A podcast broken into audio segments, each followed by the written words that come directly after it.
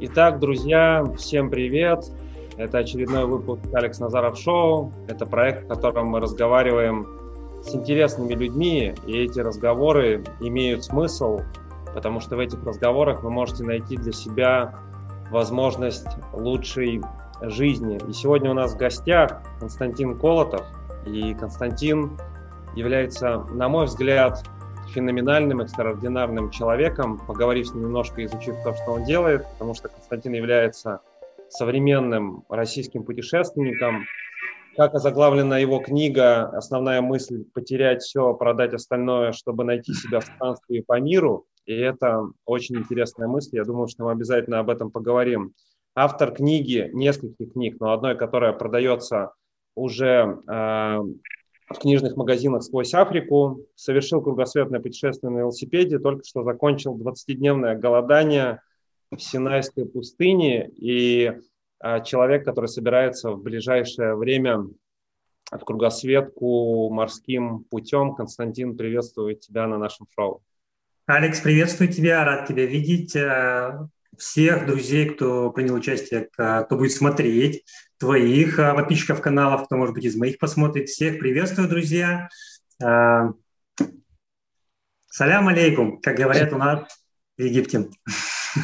Константин, а, я, во-первых, хотел тебя поблагодарить за твое время и возможность. Во-вторых, как я тебе уже сказал до подкаста, лично для меня, как я уверен, и для многих людей, но я буду говорить за себя, ты являешься примером в моем понимании того, что значит жить по-настоящему, или жить свою правду, или искать себя, или жить с большой буквы.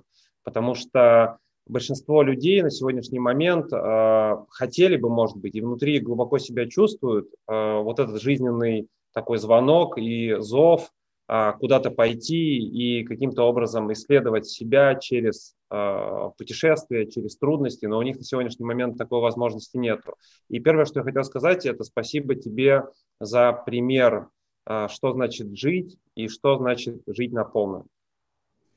Спасибо. Мне кажется, что многие слова ты мне говоришь авансом, но я надеюсь, что в этом разговоре, когда мы с тобой обсудим, может быть, что-то я проясню для тебя, и ты скажешь, о, не, хорош. не все, что он говорит, правильно.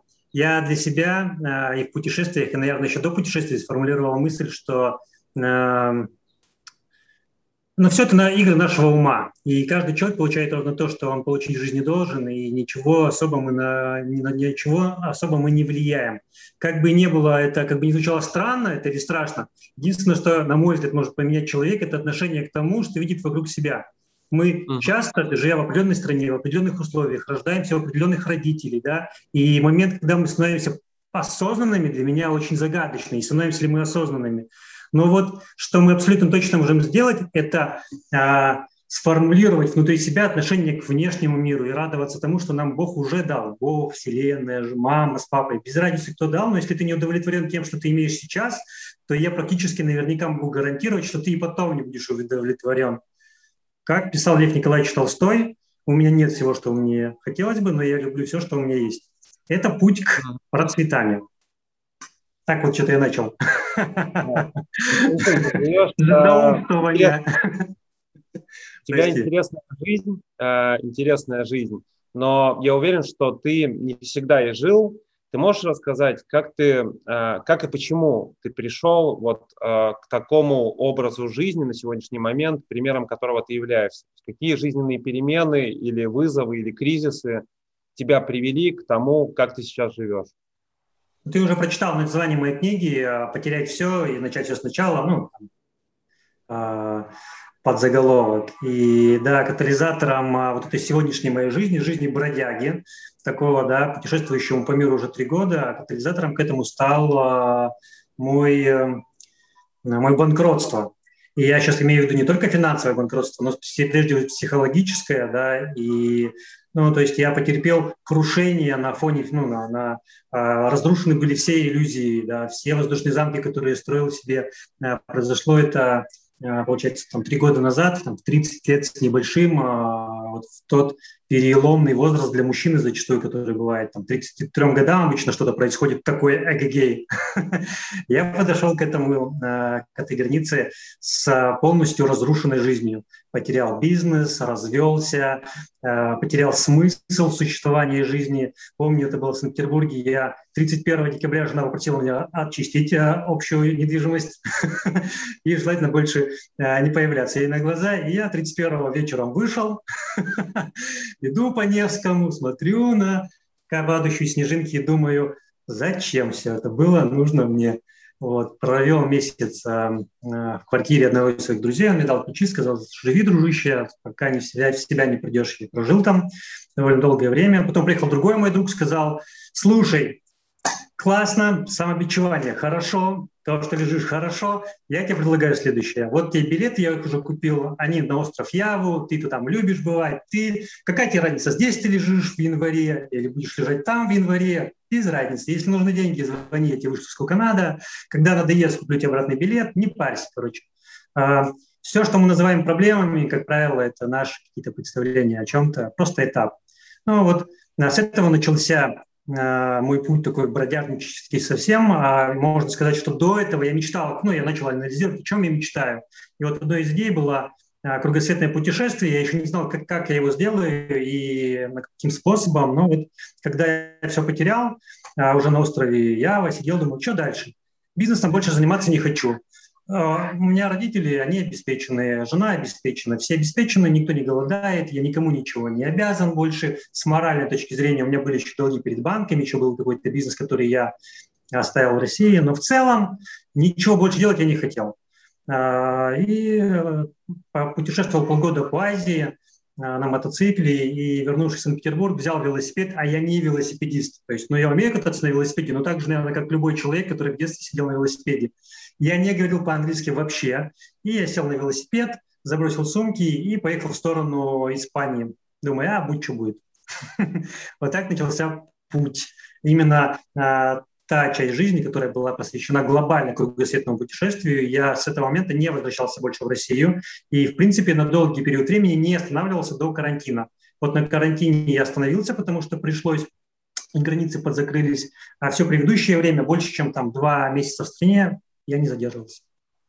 Константин, я, а, твой заголовок книги, то, что ты сейчас рассказал, это про поиск такого настоящего смысла, предназначения, а, того, зачем каждый из нас оказался а, на этой земле.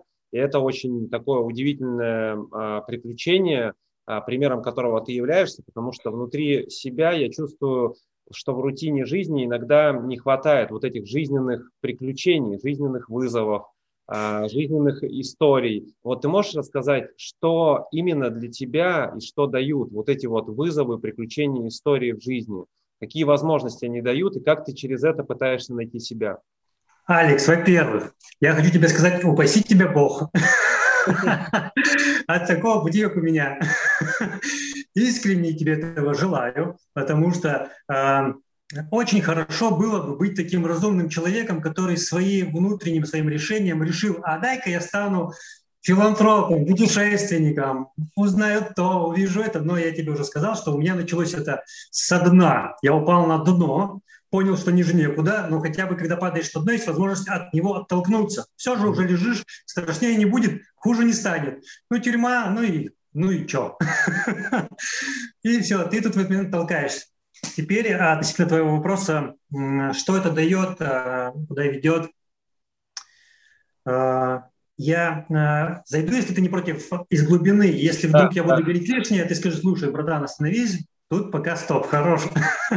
Но я сам из небольшого города. Я родился в городе Барнаул, а потом родители сам, ну, прям в детстве, в один год меня увезли уже под Хабаровск. Хабаровск – это вам в Майами не понять, что это такое, но это самый дальний восток России, который только может быть еще дальше есть Владивосток, но Владивосток это уже хорошо, это уже порт. Хабаровск это ну, такой э, провинциальный город, я еще не в самом Хабаровске жил, а в поселке Березовка. Это э, поселок на 10 тысяч человек, который был организован под химиков. Химики – это люди, которые отсиживают в колониях.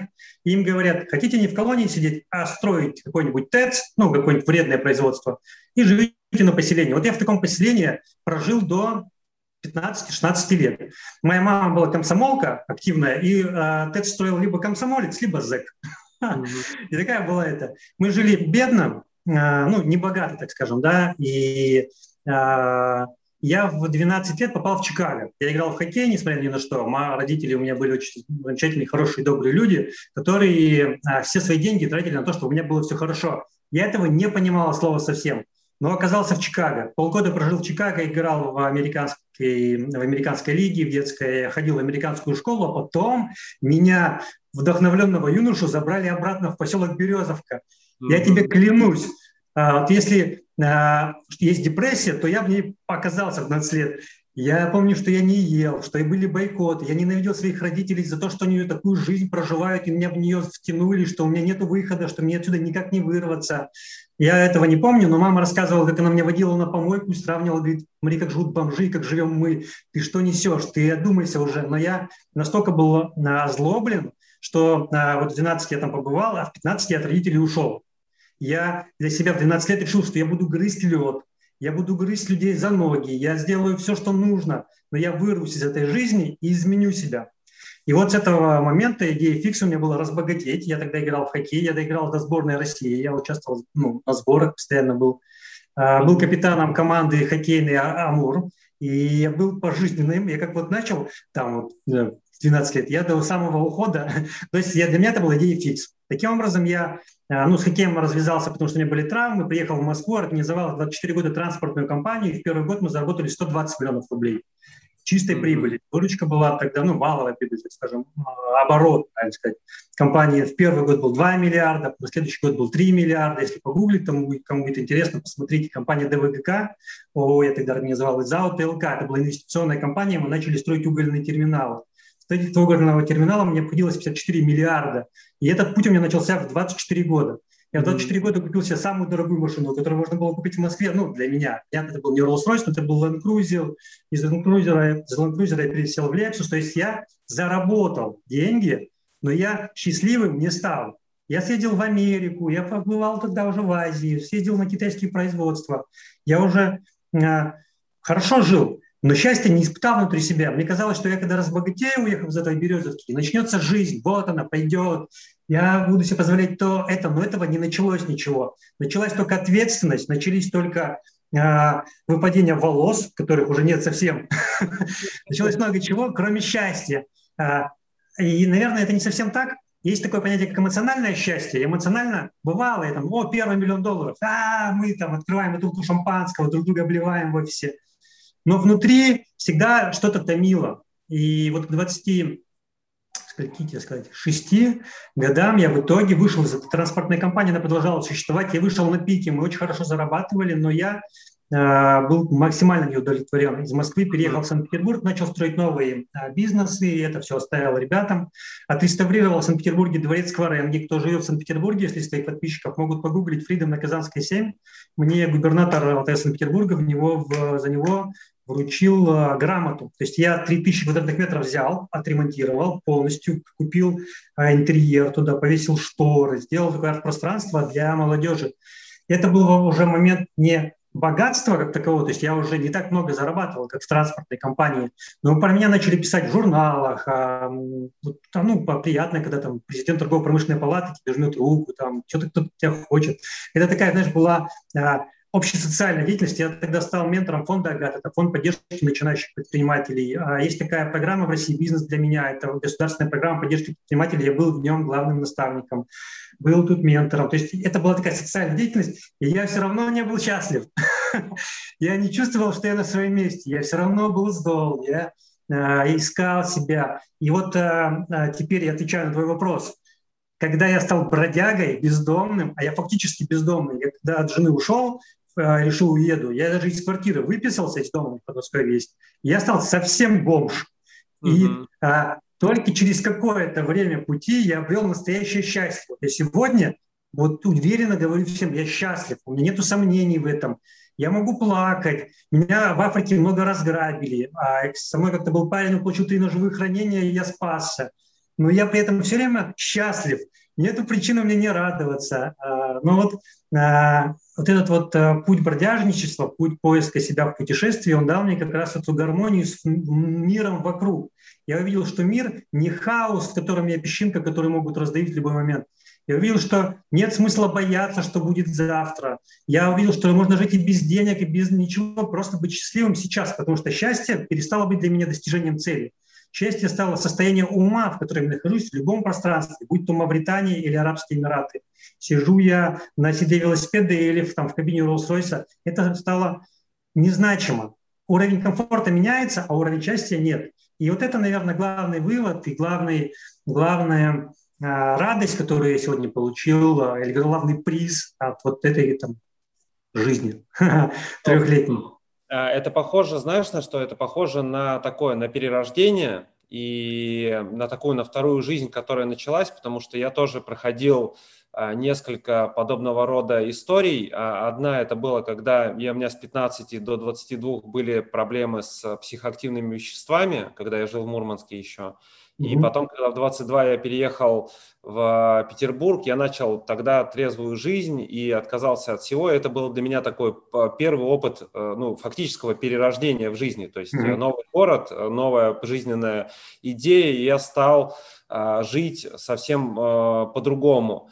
А второе такое перерождение произошло, когда я делал глубокую духовную работу и увидел, что все, на что я опирался раньше, все мои идеи, которые были переданы а, мне от родителей, от общества, они не делают меня счастливыми, и я увидел, как работает мое эго, которое заставляет меня верить в какие-то определенные вещи. То есть большая работа привела к такому второму а, пробуждению.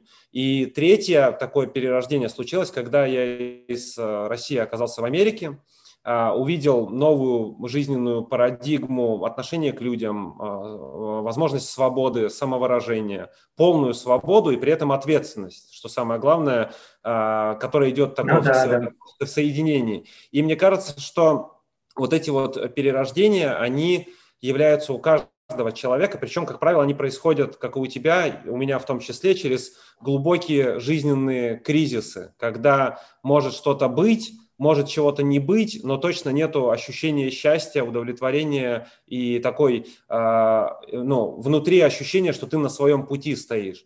И вот э, просто вот этот пример, который ты рассказываешь, он является как раз подтверждением и в моей собственной жизни. Я думаю, что многие здесь найдут для себя э, такую возможность увидеть надежду и выход, что даже если при том, что как вы сейчас живете, нету э, счастья у вас, неважно, есть у вас там благосостояние или нет, то есть возможность найти это счастье, просто отказавшись от старого и попробовав что-то новое, может быть, не знаю, новую страну, может быть, путешествие, может быть, новое дело, может быть, новые отношения, все что угодно. Самое главное идти вот к этому счастью.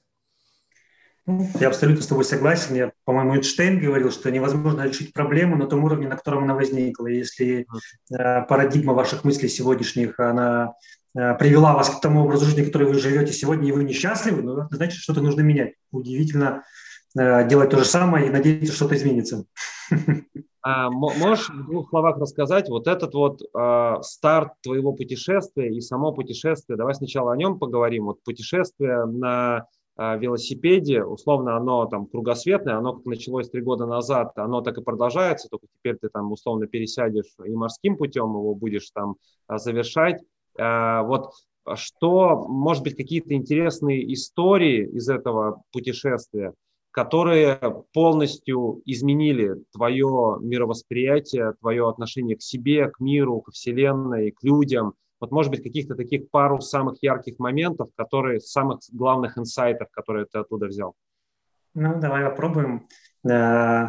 В паре примеров расскажу, пару интересных историй. Не, не факт, что они сильно изменили мое мировоззрение, но я потом сведу тогда это все в одно. Э, разделю их на категории. Первая – встреча с дикими животными.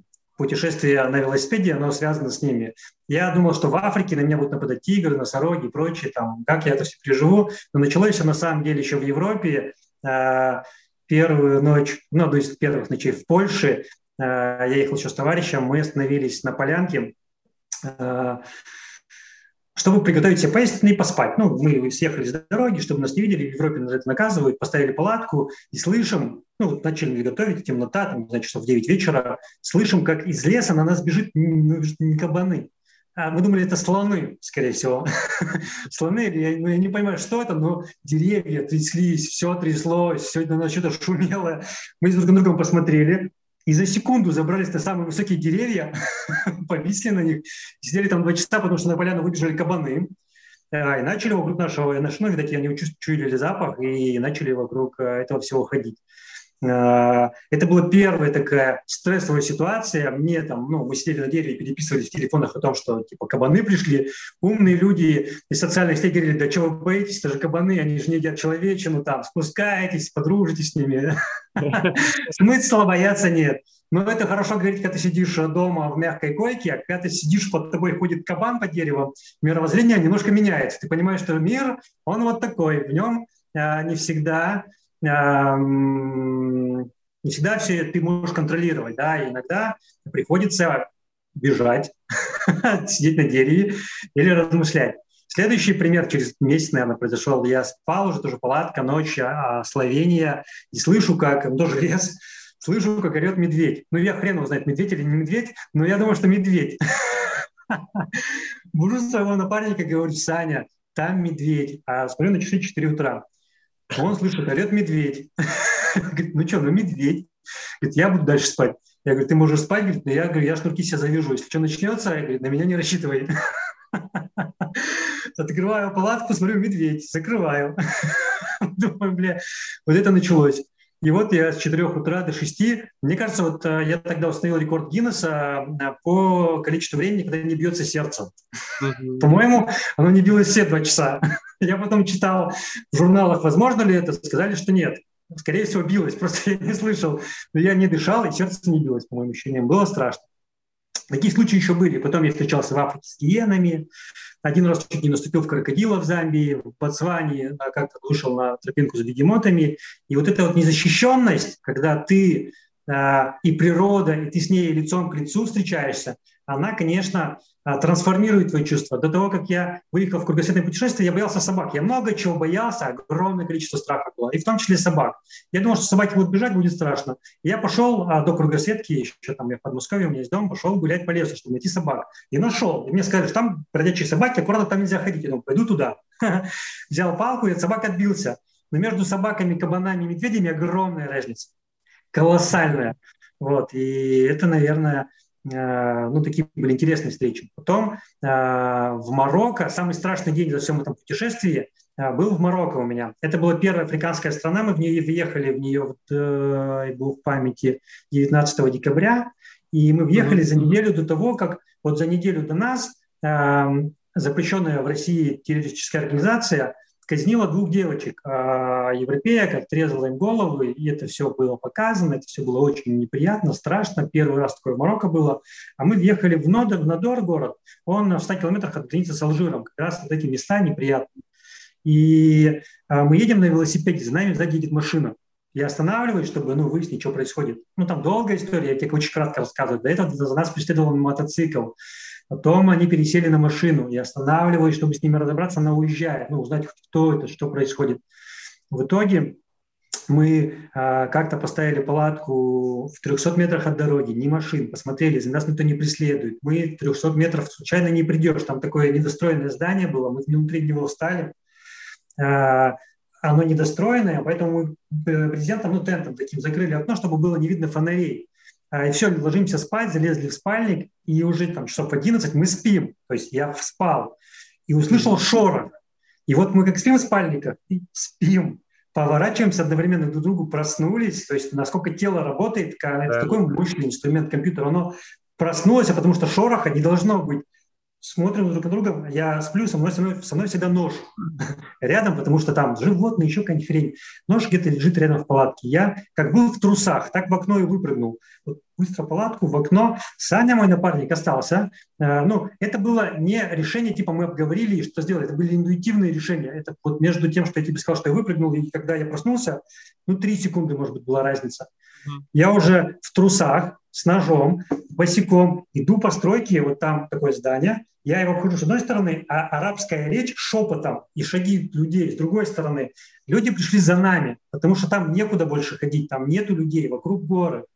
я их обхожу, они подходят к входу, я, ну, не размышляю, то есть это все инстинктивно, но я уверен, что это террористы, мы еще знаем, что тут убивают, ну, то есть все сложилось. Я за ними стою в кустах, а, не знаю, почему я не убежал, я об этом не размышлял. Надо было, наверное, бежать, бросить Сашу. Это было бы разумное решение. Но я вот за ними стою с этим ножом, и а, у меня одна мысль, типа, сейчас ударить его в спину, или когда он будет входить в спину, или ну, до, когда его будет первый убивать. Потому что спастись, там их трое, ну, они вот в арабской одежде, что-то по-арабски говорят. Ну, все. Саша там в комнате потом выяснился, стоит с камнем, ждет их на входе, чтобы первый, кто зайдет, разбить ему башку чувак кричит, типа, ну, ну что-то по-французски говорят, а мы по-английски-то не очень понимаем, по-французски вообще ничего не понимаем. Он кричит, не входит в дверь. Если бы чувак зашел в дверь, он бы умер, потому что Саша бы его огрел, он бы не разбирался, кто его пришел там пожалеть или что происходит. Он что-то кричит, кричит, мы понимаем, что они, ну, вот момента убийства моментального не произойдет, то есть что-то будет сейчас. Я выхожу, ну, может, минуту это все занимает, две, я выхожу за ними и говорю, э, э, они подпрыгивают, видят мужика в трусах с ножом. Все это в темноте происходит. Мы заходим в... Я говорю, Саша, я захожу, типа, захожу я, ну, не переживай. А, заходим, я включаю iPhone и включаю прямую трансляцию Инстаграм. Если вот кто зайдет ко мне в Инстаграм, посмотрит первый самый сторис, это будет вот мы ночью, я вещаю, просто ставил телефон в карман, и все время идет запись. Потому что мы не знаем еще, кто это. Вроде полиция, но они не в полицейской форме, какие-то арабы, что-то нас успокаивают. Я там часа, наверное, полтора веду эту запись, оказалось, что это мэр, мэр этого района приехал за нами на своих машинах, три машины, они погрузили нашу это, и нас кто-то с гор увидел, какие-то разведчики, они смотрят, контролируют этих террористов, а, увидели с гор разведчики и позвонили, пока они приехали, пока все это собралось. Это было самое страшное, я был уверен, что нас убьют. Э, ну, нас не убили, потом три дня сопровождали с машинами сзади. Мы ехали на великах, сзади ехала машина полиции, нас сопровождала. И после этого меня грабили, нас били ножами. Вот Саша получил три ножевых ранения, его пришлось отправить домой. Как-то мне выбили передние зубы в Южной Африке, когда грабили очередной раз толпой. Я тогда не умер только потому, что полиция оказалась близко. И когда меня уже там, ну, я не знаю, сколько их было, но там тоже была ситуация. Я еду по... Я приехал в Южную Африку. Ты представляешь, что ты был в Южной Африке? Нет. Это цивилизованная страна. То есть там, это как, как Майами. Вот Кейптаун как Майами. Они какое-то время были передовой страной, у них ядерное оружие было, ядерная энергетика была, они от этого отказались, но в целом это было очень круто. А я до этого ехал по таким районам Африки, в которых женщины ходят голые, стоят соломенные домики, глиняные пещеры, это уже элита. А тут я еду в приличный район. Мне кажется, что все хорошо. У меня на руле висит iPhone, я по нему Э, смотрю карту, и прямо в городе, еще не в Кейптауне, под городом, ну, в таком приличном районе, в тол- ну, я еду, и машины едут, люди идут с портфельчиками, меня начинают грабить. Чувак хватает мой телефон, который прикреплен к рулю, не может оторвать, но я и ехать не могу. Я останавливаю велосипед, начинаю его отгонять пинками. Он отгоняется, он, ну, я крепче, чем он. Второй грабит уже, ну, подбегает к велику. Я его начинаю отгонять. Третий подбегает, пятый. Но я начинаю с ними драться. Я понимаю, что уже пятерых я не вывожу. В этой потасовке я проигрываю уже пока просто закрываюсь. Их больше. А, подъезжает полиция, оттесняет меня. Ребята продолжают грабить мой велосипед, который лежит. Полиция не вмешивается, но они оттесняют меня. Народ собирается. Потом я выяснял, в, Южной Африке происходит расизм, очень страшно. С момента прихода Нельсона Манделы к власти у них расизм поменялся с противоположного. И там убить белого – это считается достойным. Да, там ограбить, убить. То есть там сейчас происходит ад. Страна по-прежнему красивая, инфраструктура по-прежнему выстроена, но там ад. И мне, когда я рассказывал уже южноафриканцам белым, что вот в этом районе мне грабили, они говорят, мы тебе не верим. Говорим, там тебя не могли грабить, тебя бы сразу убили бы там. Мы на машинах там не ездим, потому что это недалеко от аэропорта, потому что там машины переворачивают, разбивают стекла камнями, подходят, переворачивают и убивают. Как ты типа там выжил? А я выжил, потому что полицейские подошли. И когда полицейские подошли, я уже без зубов, там велик разбит, э, один из них там взял велик, начал тащить, второй меня прикрывает, третий машину ведет. И люди собираются вокруг нас, и полицейские, я вижу, они не улыбаются. Там нет такого, что мы вышли уже из ситуации. Там есть такое, что нам нужно срочно доползти до ближайшего а, пункта полиции, а это такой замок с огромными трехметровыми воротами, с электричеством поверх пущенным. И мы нас туда затолкали, и мы там день оттуда не выходили, потому что вокруг было, были еще эти ребята. А потом уже на джипе а, с охраной меня увезли в Кейптаун. Вот таких случаев я тебе рассказал только три. Животные, в Марокко и вот в Южной Африке. А этих случаев было много. В Сенегале, говорю, вот Сашу порезали ножом при ограблении. Потом этого парня поймали, который порезали. В полиции я видел, как они дознание производят. Я хотел там сам расплакаться, говорю, да отпустите уже его, пускай он заберет твои деньги, и пусть этот парень уйдет. Чего его уничтожаете-то? Но мне сказали, что ему повезло, что его поймала полиция, местные бы его сожгли. Ну вот mm. Африка, она такая. А, не помню, на какой вопрос тебе отвечал. А, а, вот три примера тебе рассказал, четыре даже. И, э, и что ты меня спрашивал? Я, я спрашивал про то, что, что это дает, и какие-то истории, самые главные выводы из этих историй. Но я сейчас, э, да, если ты можешь вот какой-то итог подвести, вот это все, ну, некая опасность. Ну, понятно, что не, непонятно, кого больше боятся, животных или людей, и это большой вопрос. Иногда людей, по моего представления, нужно бояться больше, особенно... Только, только людей. Да, где-то в регионах, потому что живая природа, она ну, другая, она мирная, и все там действует. Там есть такое глубокое, э, ну, intelligence, я не знаю, как сказать, э, глубокое ну, такое понимание взаимодействия всего мира. Гармония. Да, да, да, гармония, гармония. А в людском мире, ну, особенно в местах неблагополучных, гармонии это нет. И вот, а, возвращаясь к вопросу, какие главные а, такие выводы ты сделал из вот этих ситуаций, взаимодействия с разного да. рода ситуациями? Отличный вопрос. И вот, а, ссылаясь на то, что я уже рассказал, да, вывод будет, наверное, необычный. Основной вывод, который я сделал, это все люди хорошие. Все люди в мире хорошие. Вот ребята, которые меня пытались там убить в э, Южной Африке, потом с этими же ребятами, ну, условно с этими, в соседней деревне, в такой же, где бы меня тоже убили, если приехал. Я приехал с корпуса мира. И эти люди готовы были отдать последнее, что у них есть, а поделиться со мной. Они обсуждали со мной. Все люди хорошие, но условия, в которых люди растут, развиваются, разные. И я уже на самом начале нашего разговора, когда ты мне говорил хорошие слова, сказал, что не верю, что есть выбор. А, парень, который родился в ЮАР, а, в жизни которого никогда не было света и всегда была тьма, которого насиловали, которого, у которого родился, потому что какой-то мужик изнасиловал его мать для того, чтобы ему забирать потом элементы этой женщины. И таких женщин у него десяток, у каждого по семеро детей. И банды так и живут у них там. И он никогда ничего другого не видел. Но разговаривая с ним в другой ситуации, я вижу в нем человека, я вижу в нем хорошего человека, который готов этим поделиться, ну, не этим, это все, что у него есть. Например, э, я в путешествии встречал олигархов. И олигархи в, в, в, в этом, э, в Монако, в княжестве Монако, да, я жил у очень богатого человека, э, российского олигарха, не буду называть его имя, и он тоже много дал. Но по сравнению с тем, что дал этот парень, он все отдал.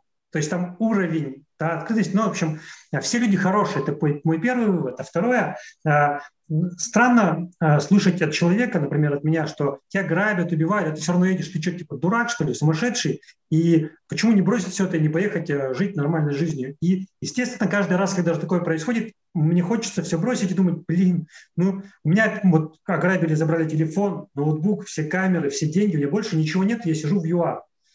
И все бы бросить, но мир, он такой гармоничный, ты про это уже сказал, да, не только природа, вот все, что в мире происходит, оно происходит не хаотично. Э, существует такое понятие, как холистика. Мы как будто листики, а, сорвавшиеся с веток, и мы куда-то летим. Но у этого полета есть гармония. Сами по себе мы, вот я, бессмысленен для этого мира, но мы как люди да, создаем нечто прекрасное. И это, ну, кто-то верит в Бога, кто-то верит во Вселенную, кто-то верит Э, во что угодно. Пускай, в, в атеизм это тоже вид веры, а коммунизм тоже там можно назвать да. определенным видом веры. А, самое главное, что я вижу в этом закономерность. Я вижу, что все, что происходит в жизни человека, даже если ему кажется, что что-то идет неправильно, все идет правильно, все идет так. Единственным способом для того, чтобы он понял и осознал себя.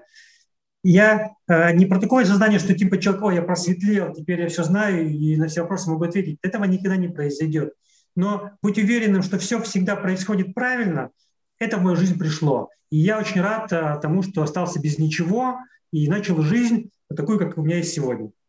Это интересная мысль, во-первых, про то, что люди а, все хорошие, и за а, таким достаточно иногда, условно, в кавычки возьмем, плохим поведением людей, можно видеть а, их э, идею о том, что они поступают не потому, что так хотят, потому что по-другому не умеют или не могут. Они то есть они хотели бы лучше, но просто то, как они росли, или, может быть, то, в каких ситуациях они находятся, или те слабости, которые присущи каждому из нас, они управляют этими людьми больше. И вот эта возможность видеть это поразительный момент. Это, э, то есть все про духовность, потому что возможность видеть в людях, несмотря на то, что они делают зло даже по отношению там, к тебе или ко мне или кому-то другому, продолжать видеть в них в людей, продолжать понимать и принимать их, э, то, что они так поступают не потому, что они ну, хотят так, а потому что они просто по-другому не могут. И а, вот это вот умение видеть в людях людей, оно как бы очень прикольно и классно, что ты его подметил. Второе, то, что я услышал, это то, что близко для меня а, из того, что я вижу, и из того, что я на сегодняшний момент проходил сам в опыте, что а, вот это вот жизнь взаимосвязь жизни, когда ты понимаешь, что все происходит так, как должно. То есть, когда ты полностью доверяешь Вселенной, Богу, не знаю, в зависимости от того, во, во, во что ты веришь, что просто во Вселенной все взаимосвязано и всегда происходит лучшее, даже если тебе кажется, что происходит не очень хорошее. То есть вот я там тысячу раз на своем опыте убеждался, что самые жесткие кризисы, даже связанные со смертью, да, потому что фактически я умирал в 22 от э, тяжелых наркотиков. И даже такие события, я понимаю, что такие на грани жизни и смерти, которые ты перечислял, но я это проживал в мирное время там, в своем родном городе, но все равно находился на таком, на балансе балансируя между жизнью и смертью, если можно так сказать. И даже этот опыт и любой другой опыт – это а, путь доверия этой вселенной, потому что через самые эти ж, самые жесткие жизненные ситуации происходит вот эта вот жизненная трансформация. И я замечаю, что в моей жизни сейчас вот этот комфорт, и в жизни людей. Я очень много веду там коучинговой работы, 15 лет последние, и разговариваю с разными людьми, стараюсь им помочь э, лучше жить, найти себя, там, найти смысл, а, проработать какой-то свой жизненный там план, дизайн или наоборот научиться доверять Вселенной. Я вижу одно и то же, что мы на сегодняшний момент создали а, в современном обществе настолько комфортные для себя условия, интернет, теплый диван, не знаю, теплый дом, а, максимальная безопасность в городах, такой максимальный порядок, что мы потеряли вот эту нашу такую животную часть и связь с природой, которую можно восстановить только вот в подобного рода а, путешествиях, когда ты понимаешь, что находясь даже в очень, ну, условно, незнакомой и агрессивной среде, ты все равно можешь доверять этому миру. Особенно это связано с животными. Ну, то есть ты, ты становишься частью этого процесса, или ты становишься частью процесса Южной Африканской Республики, где происходит сейчас то, что происходит.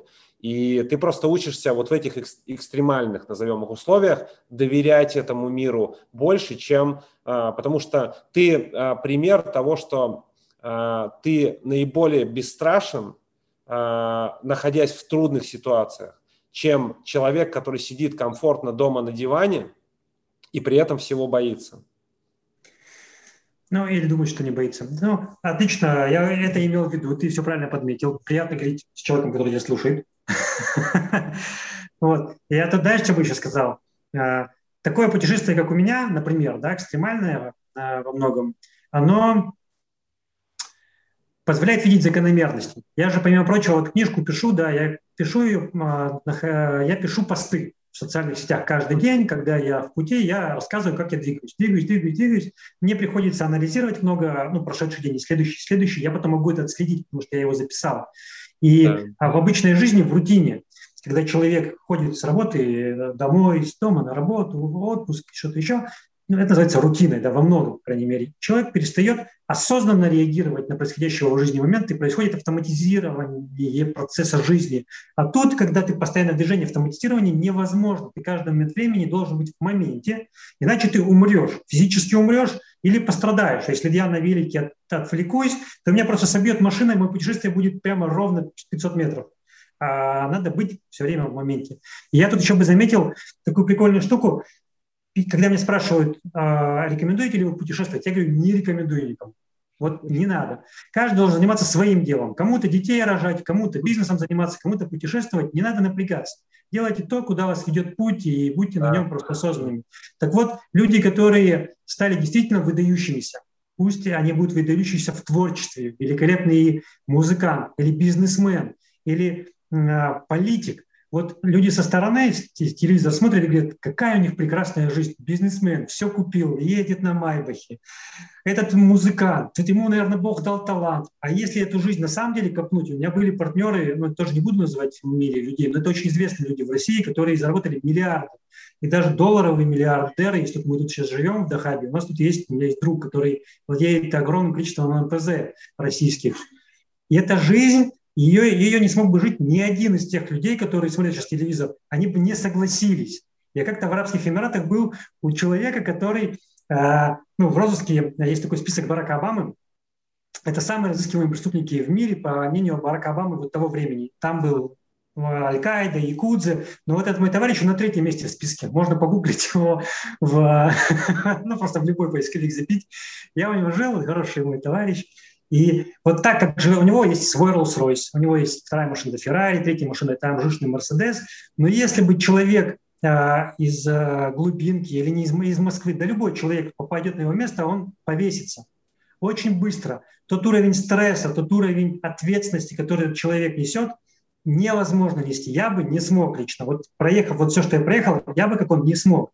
Ему очень тяжело. Люди имеют то, что имеют, не потому что им кто-то что-то там их одарил, не потому что э, повезло. Удача тоже имеет определенные закономерности, а потому что они готовы идти и выбирать сложные решения вместо простых. Они готовы э, жить на полную катушку, готовы принимать то, что есть. И почти все богачи не очень сильно боятся, ну, боятся за свой капитал. Их больше интересуют идеи, больше интересует реализация чего-то. Деньги, нормальный человек понимает, что это просто инструмент, который позволяет реализовать ту или иную идею. Миллиона долларов здравомыслящему человеку хватит на все. Вот он потратил, купил себе машину, еще одну, больше денег не надо. Остальные все деньги люди зарабатывают, чтобы что-то в мире менять. Да. Кто-то, у кого-то одни представления об бизнесе, ну, или о мире, у кого-то другие, но это в любом случае инструмент, не более того. А, Кость, расскажи, пожалуйста, о следующем этапе. А, Твоя такая цель 40-дневной голодовки в Синайской пустыне. И как ты к этому пришел? Что это было для тебя за вызов и почему именно там? Почему там и почему за вызов? Хорошо. Эм, границы закрылись. Сухопутные границы, по которым я путешествовал на велосипедах, приказали долго жить. Все страны сказали, хер вам, идите домой. Никуда вы дальше не поедете. И я подумал, ну прекрасно, раз э, я не могу дальше продолжить э, путешествие по внешнему миру, то это замечательный момент, чтобы продолжить путешествие или начать путешествие по внутреннему миру, потому что внутренний мир, вот я внешний мир знаю, а хрена мне от него толку какого, если внутренний мир, он намного важнее, ценнее. Можно сидеть в пещере и быть полностью гармоничным, разумным человеком, можно еще лучше быть с семьей. Короче, э, я пустился во внутренние путешествия, и Э, размышляя о том, что бы мне поизучать, я первое, что пришло в голову, это 40-дневный пост. Я о нем слышал уже очень давно, и э, когда меня спрашивают, типа, зачем вообще голодать 40 дней, мне хочется спросить, а почему вы никогда не подумали, не думали про голодать 40 дней? Пифагор э, в своих работах описывает, что его путь начался с такого голодания. Нельзя было стать учеником Пифагора, пока ты не прошел 40-дневное голодание. Аристотель, Плутарх, никто этого не избежал, все прошли. Иисус, Моисей, Мухаммед, а, все жрецы а, южноамериканского континента голодали по 50-60 дней. То есть эта практика во всех культурах, во всех тысячелетиях самыми умными людьми тех периодов времени всегда была супер востребована. Авиценна, а, прародитель всей медицины, лечил либо голодом, но он не разделял людей на больных и здоровых. Он mm-hmm. через голод достигал определенных состояний и какие-то процессы на, на нарушения какие-то изменял. Так вот, для меня желание поголодать 40 дней, оно было стари, старинным. Мысль об этом давно у меня витала. Первый раз я голодал, наверное, лет 7-8 назад. У меня есть друг Алексей Владимирович Сергиенко, такой российский миллиардер. У него есть Финляндии группа островов он купил на озере не помню, какое озеро там. Ну, короче, у него острова, типа 12 гектаров, и там каждый год мы голодаем. Первый раз он меня привлек 7 лет назад или 8 голодовки, 7 дней мы голодали, было тяжело, но потом я втянулся, и каждый год мы с ним по несколько раз ездили, прекрасное место, экологичная тишина, баня. И, в общем, я полюбил это дело, но больше 10 дней ни, ни разу не голодал. 10 дней э, на сухую – это был мой рекорд. А, потому что, чтобы поголодать 40 дней, нужно тебе 40 дней готовиться, 40 дней голодать, 40 дней выходить. Просто столько времени никогда не было. Тут оно появилось. Я подумал, надо голодать. И а, когда подумал, что надо, а, посмотрел, где это можно сделать. Я тогда находился в Турции, и все страны закрыты для меня, кроме России, например, ну там или Южной Америки, куда мне хотелось сейчас. И был открыт Египет. Синай а, – это место, куда испокон веков первый человек, который начал общение с Богом, которого мы там сегодня называем христианским Богом, да, или иудейским изначально, он как раз в Синайской пустыне начал с Богом разговаривать, это был первый контакт. Он первый человек, который назвал его на «ты». Я не религиозен, никакого отношения к религии не имею. Ну, есть культурный код по праву моего рождения в России, как православной стране, mm-hmm. не более того. Но мне показалось, что поехать в Синай – самая крутая идея, и лучше я уже не придумаю. Ровно так я и сделал. Приехал сюда за два месяца до голодовки для того, чтобы акклиматизироваться. Отказался там от определенных продуктов, начал подготовку, э, начал заниматься дыхательными практиками, техниками, э, которые в дальнейшем, я считал, мне помогут э, голодать в Синайской пустыне. Вот. Ну, ответил тебе на вопрос, мне кажется, почему да, 40-дневное голодание. И это для меня не лечебное голодание. Я не болел. Я чувствовал себя прекрасно, у меня было 74 килограмма веса, я мог за раз проехать 230 километров на велосипеде и не устать, просто солнце садится. То есть физически я был а, полностью здоров, крепок и силен, а, болезней никаких не было, и поэтому это скорее для меня эксперимент. А, мне рассказывали, что оно будет связано сейчас с духовностью и неким уровнем просветления. Сразу скажу, что никакого просветления я не почувствовал. Больше того, ну, это зависит, наверное, от наших убеждений изначально. Для меня все люди просветленные одинаково. Что Папа Римский, что Иисус Христос, если он существовал как человек, что ты, что я, что бомж на вокзале. Одинаково просветленные люди, физически они разные. А так э, в одно место идем, в одном уровне находимся, не ментальном, но просветление, как принято сейчас в эзотерических кругах говорить. Вот. Э, но в целом, вот э, проведя этот, э, эту голодовку, я, кстати говоря, не дошел до 40 дней, закончил до 20. Там, uh-huh. если будет интересно, расскажу, но вот пока 20 дней у меня вышло. Сейчас я уже вышел.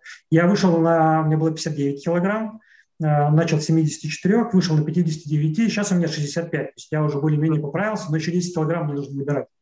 Поэтому я, я был с бородой, с волосами, все побрил, думаю, новая жизнь, все снова, снова по-новому начну. Вот. Эм, короче, мозг работает на голодание по-другому, это правда. Мозг э, становится более светлым, э, мысли довольно более четкими. Э, через определенный период времени уходит суета, уходит все лишнее, слабость в теле, но при этом бодрость духа и очень четкая на ментальные, очень четкие ментальные структуры. Я тут в Египте, пока голодал, организовал бизнес трансферов то есть, ну, у меня здесь осталась подруга, она ко мне приходила, мы начинали, я все расписал. Управление недвижимостью расписал бизнес полностью, она сейчас управляет недвижимостью здесь, в Дахабе. Ну, мы взяли, взяли какое-то количество квартир. Не для того, чтобы зарабатывать, просто потому что мозг так четко работает, что ты видишь, как оно все прорисовывается. Тут оп, оп, нарисовал, сделал, все у нас запустилось. И э, я почитал несколько интересных книг за это время, э, делал медитативные практики, они мне были интересные. В общем, отлично провел время, отлично вышел, и очень рад, что этот опыт в моей жизни был. Буду делать 40-дневное голодание, но когда-то позже. Ну, для меня это, знаешь, когда я стал это, я когда это увидел в Фейсбуке у тебя, для меня это был такой э, большой вызов, и для меня это путь, потому что я чувствую, что мне туда же, то есть я, я пробую там какие-то э, вопросы с э, питанием настройки, с э, каким-то таким голоданием, там, коротким, 24-36 часов там каждую неделю, просто для того, чтобы убирать э, процесс воспаления из организма, и это, ну, то есть такая, цели две, э, Э, максимальное здоровье, максимальный фокус э, с точки зрения работы мозга. И вторая цель – это активное продление долголетия, потому что ну, основной совет, что хотите дольше жить, ешьте меньше. Ну, то есть это а, понятно. Но для меня это было э, твой путь, именно там Синайская пустыня, именно 20 дней и именно одному, ну, условно, большую часть времени находиться одному. Это было, знаешь, несколько ретритов, одновременно, несколько практик одновременно. И голодание, и нахождение в, на природе, и а, отрыв от цивилизации, и нахождение а, одному большую часть времени. И при этом это такое одно из ключевых мест силы, где, а, ну, собственно говоря, произошел контакт э, с, с Богом, да, с, с кем произошел контакт. Как минимум, если даже языком атеистов, да, то это формирование мирового, там, самого значимого на сегодняшний день Грегора, который да. так или иначе давлеет над нами, и да, это именно это место. А, вот как ты э, решился на, ну, то есть на совмещение вот этих нескольких практик? Ну, ты сказал, что ты словно начал исследовать внутренний мир. То есть э, какие, тоже, если говорить о выводах, может быть, какие основные выводы в процессе mm-hmm а, или можешь описать вот этот путь, что происходило с тобой на протяжении вот этих 20 а, дней, и даже сейчас не интересует, допустим, с телом, а, что происходило, потому что это вопрос больше такой связанный с, со здоровьем, с метриками э, здоровья да. и так далее. А именно интересно, что происходило с, твоей, ну, с твоим духом, с духовной частью, и как ты, как быстро ты отделился или осознал вот этот вот постоянный шум в голове, ушел ли он, ну то есть вот что происходило с точки зрения духа и психики эти 20 дней? Спасибо за вопрос. А, значит, я на него отвечу, а потом, если тебе будет интересно, задай мне еще раз этот вопрос, но уже в рамках другого контекста, другого события я тебе расскажу о нем. Хорошо. А, я решил, что э, первую часть голодания, ну, я, может быть, всю часть хотел провести там, но как минимум первую, я проведу на самой высокой горе Египта. Не только самая высокая гора Египта, но вообще до э, Атласского хребта, до Марокко. Ничего выше нет. 2640 метров – это вершина горы Святой Екатерины. Э, это тот же самый регион, где находится гора Моисея, где Моисей получал заповеди. И с вершины Святой Екатерины, где я находился, я был на самой вершине, э, как раз вид на гору Моисея, ну, то есть вот на этот монастырь, а, просто на горе Моисея постоянные туристы, они без конца туда идут. На Святую Екатерину проход запрещен. То есть это пограничники, что туда пройти, тебе нужно нарушить огромное количество всего. И это все очень дорого, чтобы меня туда провели, местные кланы завели туда. Вот, я забрался на самую вершину, и это была ошибка. А, там ночью был такой минус, что я просто замерзал. Вода в бутылках замерзала, снег лежал. И я за неделю, за первую потерял 14 килограмм. Вот, ну, просто вес уходил, силы уходили, мне пришлось спуститься потом вниз, это повлияло на всю продолжительность голодания. Поэтому первую неделю я выживал. Mm. Было очень тяжело. А, ну и на самом деле первую неделю организм переходит из а, усваивания пищи внешней, да, которую ты потребляешь, переходит на внутреннее питание и желудок выключается, кишечник выключается, не желудок, а весь кишечник выключается на четвертый день. Ну, понятно, что там с третьего на пятый, давай так скажем, да, ну, среднем на четвертый день ты перестаешь есть. Все, организм больше, если ты запихаешь в него что-то, он не работает тебе. Mm-hmm. А, и дальше он не включается. С этого момента у тебя кишечник не работает, ты есть не хочешь. А, а бактерии внутренние, которые отвечают за посыл в мозг сигнала, что я хочу кислое, сладкое, соленое, больше не, не, не взаимодействуют с тобой. Ты свободен от еды. Вот, этот период, он для многих болезненный. Для меня не болезненный, я много раз это проходил, первые разы было неприятно, а потом, когда ты узнаешь, как это работает, ты уже ментально себя держишь таких трудностей. Вот, и первую неделю я выживал, потом через неделю за мной приехали мои друзья, и меня туда забрали. Физически очень трудно. Не все здоровые люди, которые едят, доходят до вершины Святой Екатерины. Я дошел в первый день с рюкзаком 15 килограмм, не евший, потом спустился на шестой день вниз, а на 1800 метров там еще прожил несколько дней, пешком спускался. Потом еще пешком мне нужно было уйти опять через горы, но было очень тяжело. А, я справился, и после этого меня привезли уже на пляж а, дикий, то есть там люди не ходят, никто не ходит. Я такой в маленьком соломенном полуразрушенном домике, внутри а, в палатке, чтобы ветром не сдувало, уже в ней жил. И вот там я отказался от интернета, у меня, в принципе, его не было, социальных сетей не было, у меня был телефон, я записывал себя видео в конце дня, записывал, рассказывал истории, я писал книжку еще на телефоне свою, очередную дописывал, а, читал книжки и занимался практиками. Это была тибетская гимнастика, утренняя гормональная, это были а, суставная гимнастика, это были растяжки и в основном парнаямы. То есть 2-3 часа в день были парнаямы и медитация. Угу. Так вот, я, что я могу сказать где-то с 10 на 14 день организм приходит в такое состояние, когда мозг начинает меньше отвлекать. Я мог просто сидеть. И как комар на заднем фоне жужжит, мозг, типа, давай почитаем книжку, давай делаем вот это, давай что-то сделаем, а я просто сижу. Он жужжит, и с каждым днем жужжит все меньше. Mm-hmm. А, и вот первое время, говорю, уже там через 8 дней оказался на берегу, я еще читал, там вставал утром, а, не тяжело, язык тебе постоянно в этом каком-то гнилье, там все выходит через язык, тебе надо его чистить по утрам, пока не почистишь, вообще жизни нет. Потом я заставлялся ходить, потом заставлялся читать, потом что-то заставлял и заставлял себя все это. Мозг не мог сидеть в темноте, в тишине. Ему постоянно нужно было какое-то действие. И с каждым днем все меньше и меньше, а потом я уже себя отлавливал на том, что я, ой, уже три часа сижу просто. Может быть, что-то делать, и вот этот как раз список. Но не надо ничего делать, это не обязательный процесс. Вот. Он успокаивается таким образом, да, вот то, что я как раз говорил, а, мысли становятся четче. Ко мне иногда кто-то проходил все равно из туристов. А, на самом деле все, кто проходили, были, знали, что это я, что я там сижу, и они хотели с мной поговорить, якобы мимо проходили. Но uh-huh. это всегда была подготовленная для них процедура, они приходили за какими-то мудростями от меня. А я тут в Дахабе, когда приехал в декабре, проводил встречи с кругосветным путешественником, и там у меня на встречу приходили по 120 человек. Таких было несколько встреч, я тут известный человек. И это не ко мне приходили, чтобы там у меня что-то узнавать. И э, разговаривать не хочется, много энергии на это тратится. Но я разговаривал, и тоже какие-то вещи, основные, которые я до людей доносил, которые мне вот на этом голодании и до него, наверное, здесь только укрепились, казались важными. Первое – никаких чудес.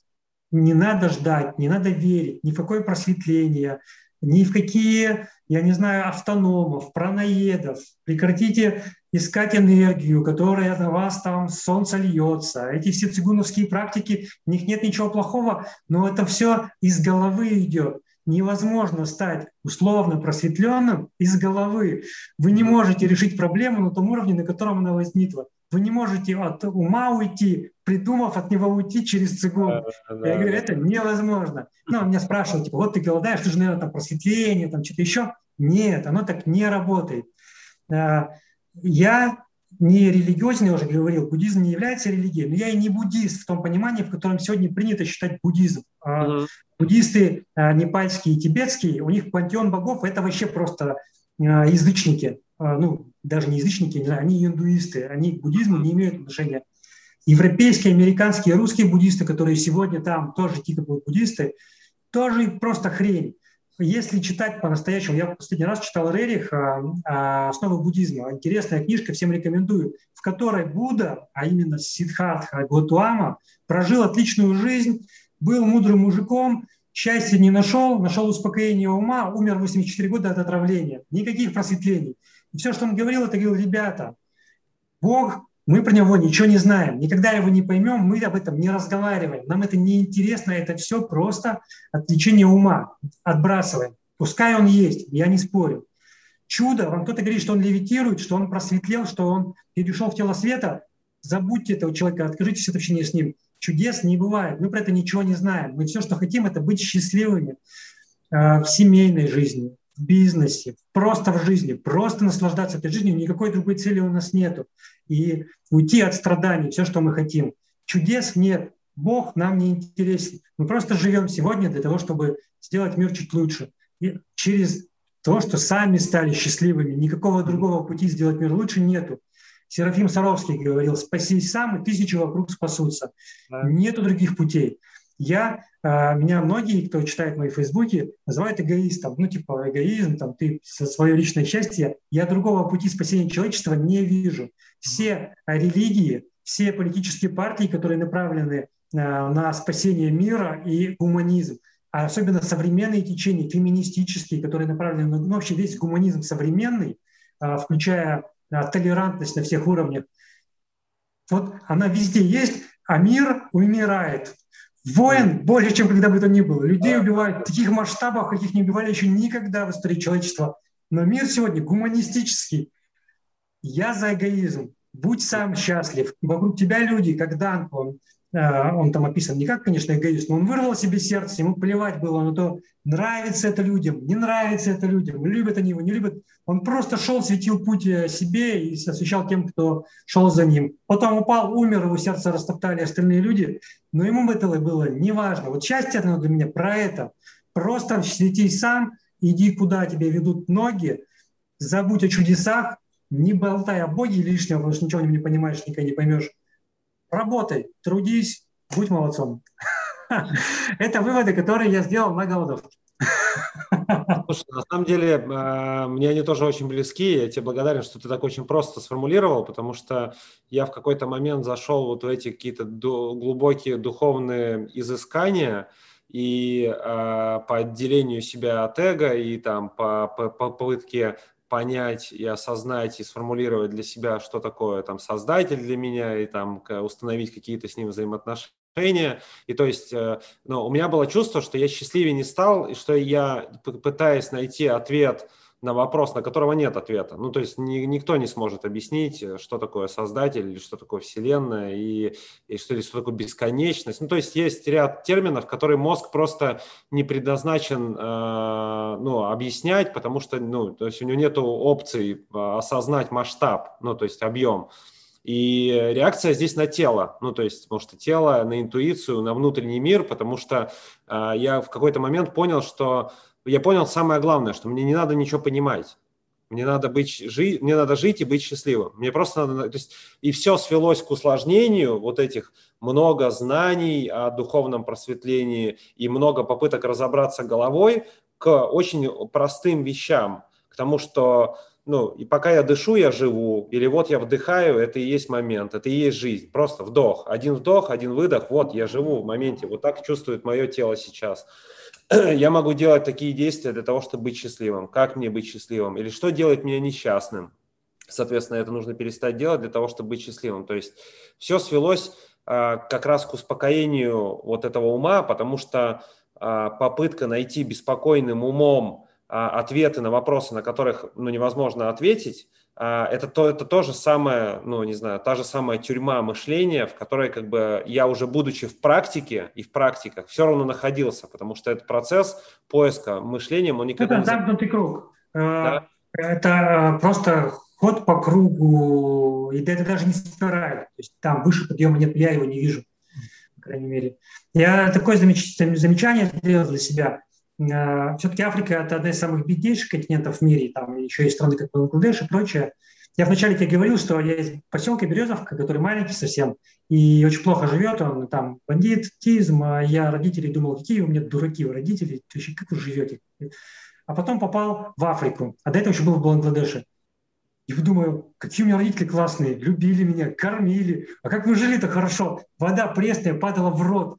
Вот люди, которые побывали в Бангладеше или в Африке, или в Катманду даже побывали, и увидели, как живут люди там, поняли, что в России им повезло родиться, даже если они родились в самом беспонтовом уголке, по их мнению, в России, это рай небесный, я не знаю, лучше не придумаешь. И люди, которые сильно много переживают из-за того, что что-то в жизни их не так, заблуждаются. Все да. так. Я был в Мавритании и видел людей, которые радуются, смеются, которые открытые. И был в России, в Москве и в Майами был, где люди страдают да. от того, что не заработали еще лишний миллион сегодня. И у них физическая боль, до того, что они покончить жизнь своим самоубийством заканчивают. Многие, ну, ну, не так уж многие, но страдают все практически без, без ограничения. А в Мавритании люди счастливы, у них нет воды, я не преувеличиваю, когда говорю, это пустыня Сахара, там только морская вода. А, у них нет еды, потому что эта пустыня Сахара там нету, она не растет вообще никак. Там нету ничего, там лежит дохлый верблюд в центре а, столицы Наукшот. И никто его даже не убирает, он уже распух, но они ходят и улыбаются. И это а, дало мне такое большое, такой большой толчок в понимании того, что жизнь, мы на жизнь не можем влиять, практически не можем влиять, но мы можем влиять на свой внутренний мир. Мы можем воспринимать жизнь такой, как она, какая она есть, какая бы она с тобой ни происходила. Если тебе руку прямо сейчас не отрезают молодым ножом, и ты боль не испытываешь, что причины переживать нету никакой другой. Еды нету, да хрен с ней. Я знаю, что 20 дней можно не есть точно. Чего-то еще нету, да хрен с ним. Ну, иди сделай то, что тебе нужно. Если тебе не больно, и боль можно терпеть. Я вхожу в книгу рекордов России постоянно на гвоздях. Я не йог, я просто пришел, мне сказали, тут книга рекордов России, кто хочет, может поучаствовать. Я встал и постоял и получил. Было очень больно. И боль можно тоже терпеть. Я не дошел до того уровня, чтобы руку отрубали, я терпел. Но я думаю, что там есть возможность в физическом теле эти процессы ограничивать. Потому что я когда на доске стоял, я понял, как это работает на примитивном уровне. Например, я могу делать э, ремонт зубов без наркоза, потому что ты можешь убрать боль на фон. Ты ее будешь чувствовать, но фон будет, ну, она будет фоном стоять, и ты можешь с этим жить непродолжительный период времени. Ну, в книгу рекордов России войдешь, но всю жизнь так жить тяжело. Вот. А, а если тебе не больно, то нету причин вообще переживать. Смерть, жизнь – это все не очень значимые вещи. А, я, понятно, что крамолу некоторые говорю, там умер, умер ребенок. Конечно, это очень страшно, и не может мать это пережить без боли. Да, но эта боль, она внутри человека, он ее сам внутри себя создает. И а, поскольку я уже сказал, что вижу, что синхронистичность событий в жизни человека, она предопределена и не случайно, то беды, которые с человеком бывают, не бывают не просто так, не бывают для того, чтобы он что-то узнавал. Да, мир такой, в нем насилуют женщин, убивают мужчин, в нем без, без людей, которые не должны сидеть в тюрьме, садят в тюрьму. У этого есть какие-то причины, нам не понять их. Нет смысла даже интересоваться этим, но это произошло. Либо борись, ну, знаешь, есть классная книжка, она называется Бхавадгита. Это, по сути, Библия индуистов, да, и в ней э, рассказано, как Арджуна воюет со своей семьей, а его колесничий, это верховный бог Кришна, ему помогает в этом. Арджуна говорит, я не хочу воевать. Бог говорит, становись, братан. Мы с тобой пришли воевать. Это круг сансара, и ты убьешь всех своих родственников. А он говорит, я не хочу быть принцем, пускай они все будут королями, я хочу домой к маме. Он говорит, нет, тебе надо убить папу, маму, всех остальных карма.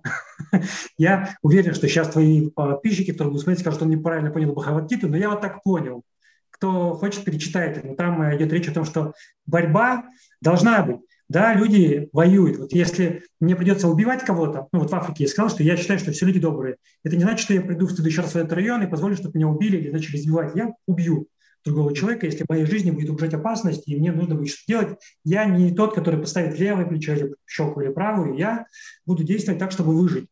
Э, но я, когда его убью, скажу, что он был хороший человек. И если я буду убивать его, то я постараюсь, чтобы это было не со зла, а с целью самозащиты, обороны. Ну, или, например, на меня нападает собака. Я не против собак, я люблю собаку, у меня лабрадор живет в России, я очень хорошо отношусь к собакам, но я не позволю, чтобы она меня загрызла. Я постараюсь ее задушить, перегрызть ей горло. И потом скажу, это был хороший собака. Ну, Бог ей, являй Богом. Да, да, да. На самом деле то, что ты говоришь, э, знаешь, вот эта вот потерянность, а, у меня такое ощущение, я просто на свою жизнь осознанно так стараюсь посмотреть и на то, что происходит. Мне кажется, что люди, а, в том числе и я, оторванные от природы, и особенно от живой природы, и находящиеся в таком технологическом прогрессивном а, обществе, где ну, отдельная тема, что происходит, это не тема часового разговора, можно только на эту тему 5 часов говорить, на тему того, что на самом деле происходит, или хотя бы попытаться осознать, что происходит в современном технологическом мире, но не суть. А, я чувствую и наблюдаю, что люди все больше и больше превращаются а, в роботов, ну вот фактически, то есть буквально. И вот этот отрыв от природы, максимальный комфорт, к которому люди привыкли. Здесь происходят две вещи. Во-первых, ты правильно говоришь, что теряется э, благодарность за то, что есть. И я иногда себя ловлю, что вот эти эгоистические какие-то эгоистичная часть моя, эгоистическая часть, не знаю, какая, как ее назвать, темная сторона моя. А, я сижу на лучшем пляже, на одном из лучших пляжей планеты, у меня все хорошо, я понимаю, что 90 99,9% людей не то, что не будут жить в Майами, они, в принципе, туда никогда не приедут. И э, то есть я, я понимаю, что вот я мечтал жить на океане, вот он э, океан, идеальный город, у меня все хорошо, но я при этом несчастен. То есть потому что я, я забываю э, как ценить то, что есть. И мне кажется, что а вот, и даже здесь, мне кажется так, даже при том, что я делаю там достаточно много практик, все равно приходит эта идея, что а вот, если бы у меня было это, или по-прежнему есть идея, что, наверное, а, надо поехать еще куда-то для того, чтобы... А, то есть я наблюдаю за этим, и я понимаю, что вот эти путешествия, о которых ты говоришь, они дают просто благодарность за то, что есть в моменте, что бы оно ни было. Такое просто именно, а, а в этом и есть настоящее счастье, просто принятие жизни такой, какой она есть. А нахождение в живой, в живой природе дает вот эту связь снова ну, с Землей, которую мы тут всячески пытаемся уничтожить последние столетия. Но оно дает возможность связи вот с Землей, с планетой, с, с живой природой, которая пробуждает нас животные инстинкты и инстинкты, ну вот эти связи с самой, самой жизнью. И mm-hmm. поэтому появляются все эти реакции абсолютно нормальные, простые, защищать себя, а, если нужно там защищать себя, что-то делать для того, чтобы защищать себя, и при этом быть в максимально таком простом мире и по-простому его понимать. И вот это, конечно, интересный такой пример просто через призму своей жизни о том, о чем ты говоришь. Спасибо, что ты также воспринимаешь этот мир, как я. Приятно видеть единомышленников. Э, это на я... самом деле э, хорошо, что, и знаешь, вот в этих разговорах, э, ну, я сейчас смотрю на свою жизнь, самое, наверное, ценное, что у меня есть, это возможность взаимодействия, коммуникации с людьми, потому что в разговоре с людьми и попытки а, через свой опыт быть полезным другим, просто не быть неким проводником этих данных, знаний, которые проходят, просто быть полезным а, другим людям. В них рождаются действительно как бы такие важные осознания в том, что в жизни можно поменять, нужно поменять или хотелось бы поменять. И за это, конечно, я тебе благодарен очень сильно. И ты упомянул, что еще есть один другое, другое событие, через которое ты да, да если можешь поделиться, поделись, пожалуйста. Поделюсь, да. Я сейчас еще только э, вспомнил. Я когда был в Майами на концерте Александра Яковлевича Розенбаума.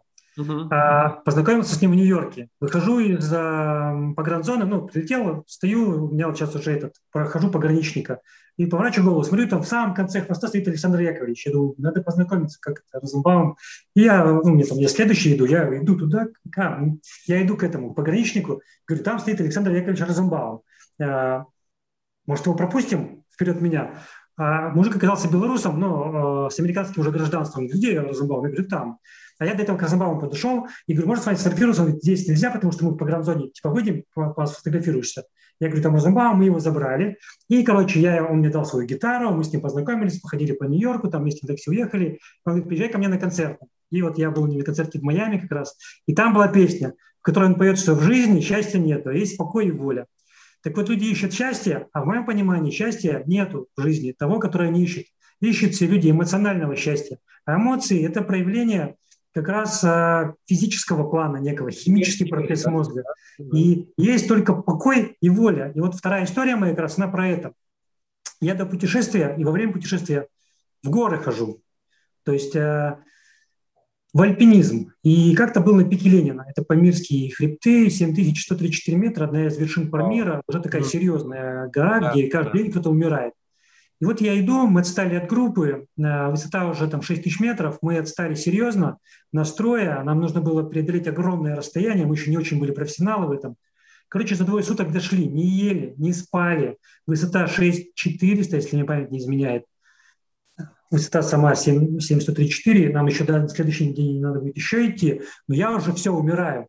То есть, а там тебя выворачивать наизнанку, там ты пять дней не ешь, не спишь толком, ты замерзаешь, каждый момент времени умираешь, и это не преувеличение, то есть после 5000 метров клетки просто умирают, ты каждый момент времени умираешь. И вот я добрался, сел на сугроб, вот уже палатки стоят наши, мы залезли на холм, и я сел, до этого умирал физически, все.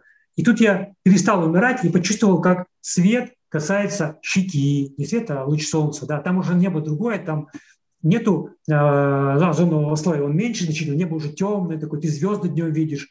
Я чувствую, как ноги замерзли в ботинках, но мне не холодно, я просто чувствую, что ноги замерзли. Я чувствую, как я вдыхаю и как молекулы воздуха наполняют мои легкие.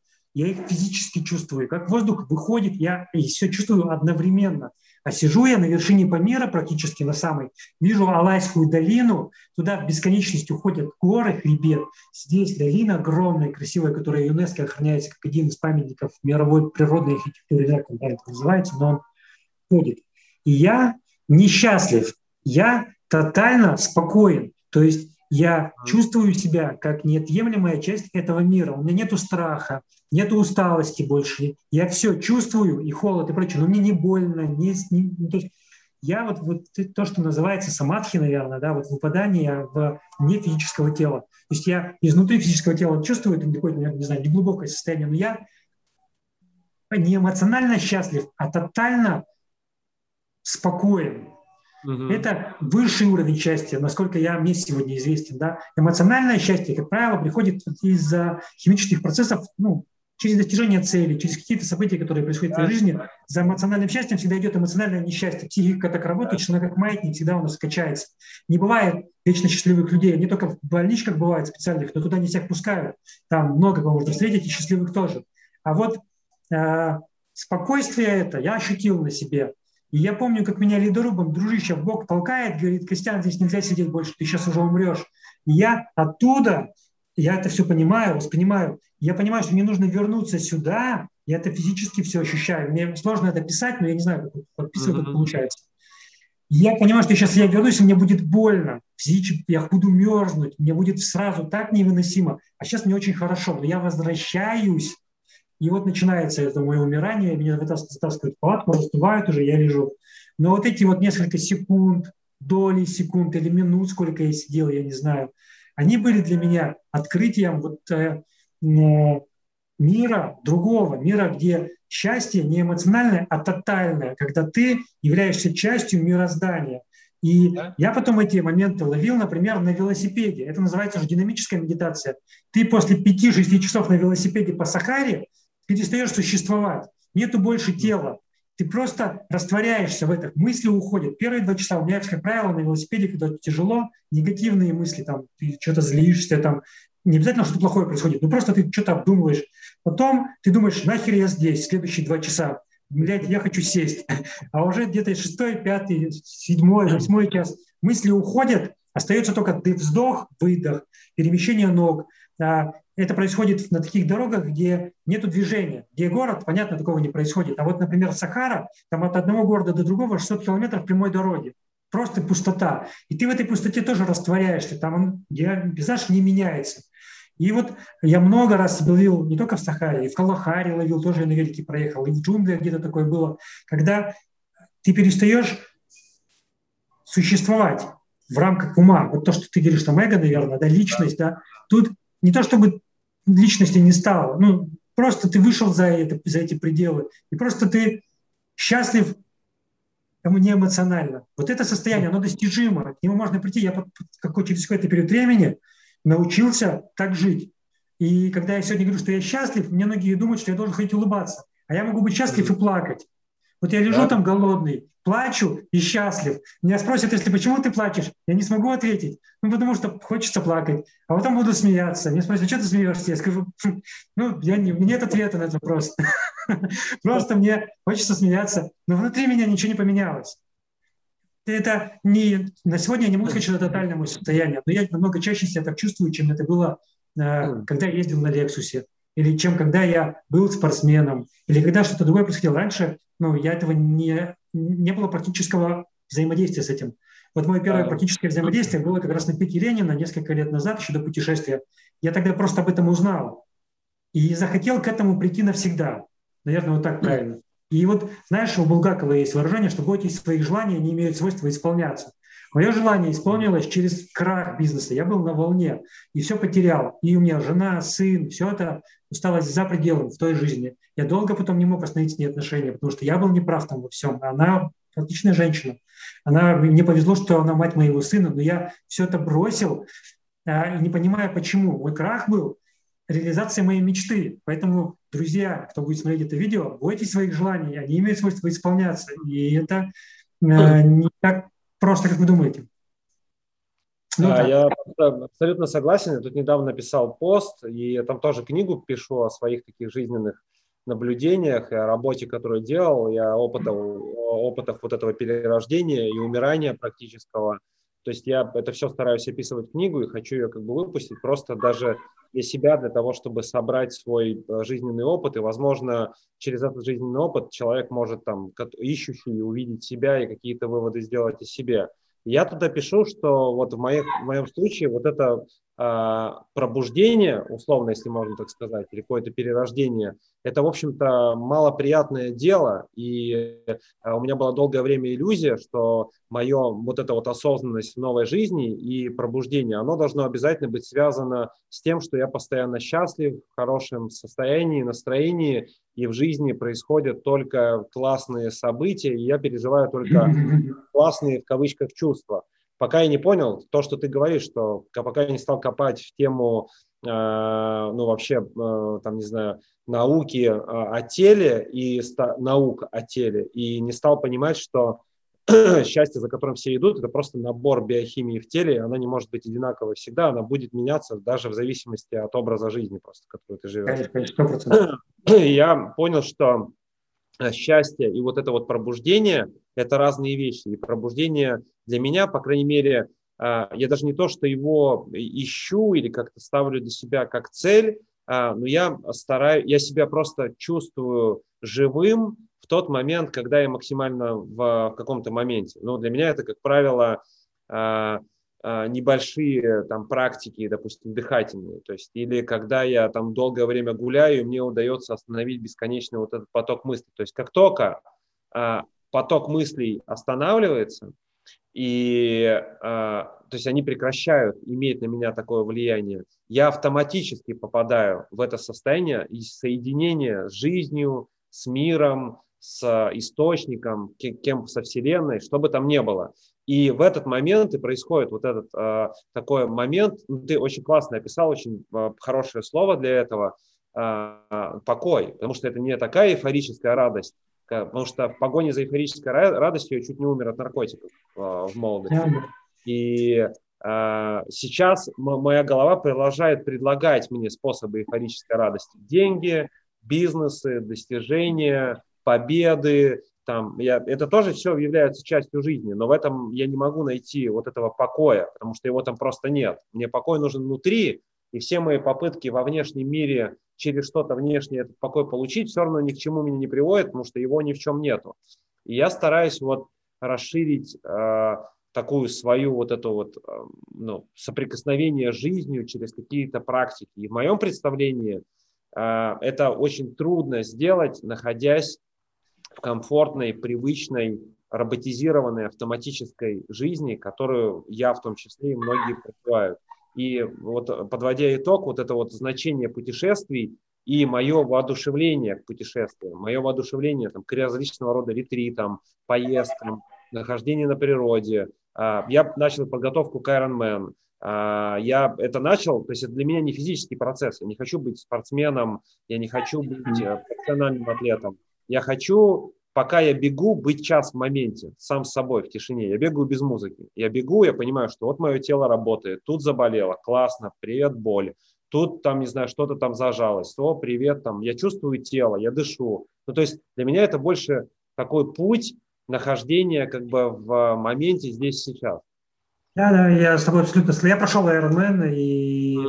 я до этого проходил ультрамарафоны там в Хельсинки, и я уверен, что многие ультраспортсмены, которые занимаются такими э, циклическими видами спорта, они из-за этого приходят, потому что это момент, когда ну, еще интересно, для, это опять же для тех, кто занимаешься, ты это узнаешь или уже узнал, а те, кто еще не занимались, увидят, что самые лучшие мысли про жизнь, про бизнес, они приходят, когда ты уходишь от мыслей.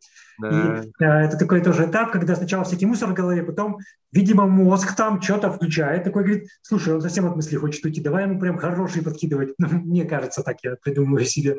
И он прямо выдает жемчужины мысли там, как выйти из этого положения, из такого. Но следующий этап, это уже совсем без мыслей, когда ты уже просто становишься, ну, бежишь и все, вот мышца работает, и ты кайфуешь. Mm-hmm. То же самое, мне кажется, происходит с экстремальными видами спорта, где ты не знаю, на серфе ты летишь, попробуй-ка задуматься о чем-нибудь. Да, Если да, только да, потеряешь да. концентрацию, все, концентрация ты на моменте сейчас. Ты не сконцентрирован на том, что будет через 15 секунд. Ты сконцентрирован, да. вот, все, доли секунды.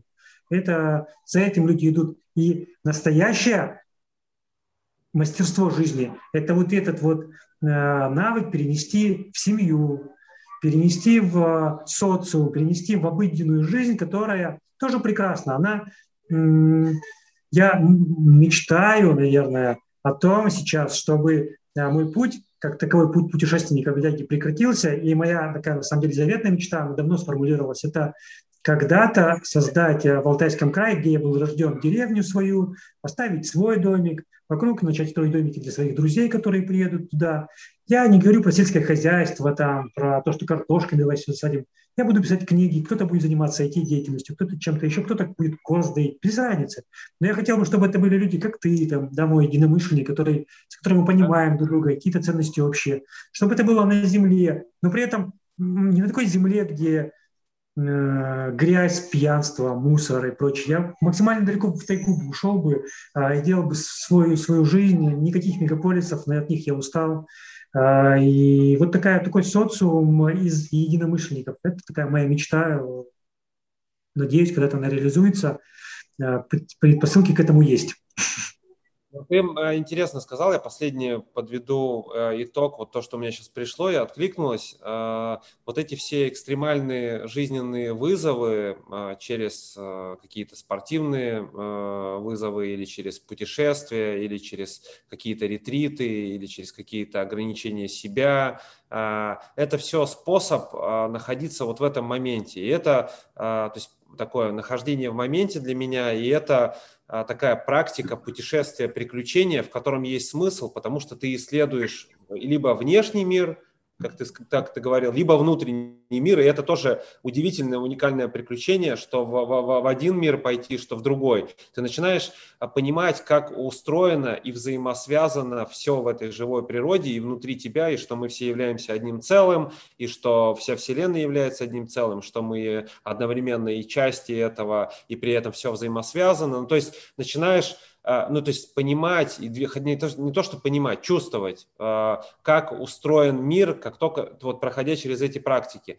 Но ты очень интересно сказал, что а, социальная жизнь, так называемая, она тоже существует, и, как сказать, прикольно бы перенести все эти навыки нахождения в моменте из экстремального спорта или из каких-то путешествий, или из нахождения долгого времени на природе, вот в, в такую, во все сферы жизни. И тут у меня пришла метафора прикольная, что жизнь же это тоже приключение, жизнь, вся жизнь, это, это самое путешествие. И поэтому как-то я сначала подумал, что невозможно типа всегда путешествовать, а потом мне пришел ответ, что в жизни есть путешествие каждый день, Э, приключения, каждый день возможность, э, раскрывая себя, находя себя, становясь самим собой, через все что угодно, вариантов масса. Жить свою лучшую жизнь, быть счастливым, быть в покое и продолжать вот это вот жизненное приключение, что бы это ни было. Для разных людей это могут быть разные вещи.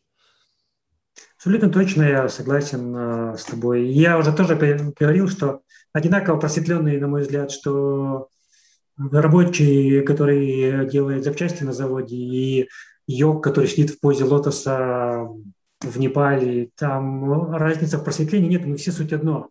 Да, физическая оболочка разная, да, как понимание мира, оно может быть разное, но это же пшик.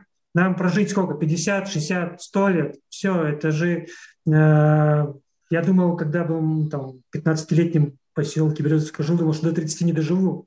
Мне 35, я даже не помню, как это прошло.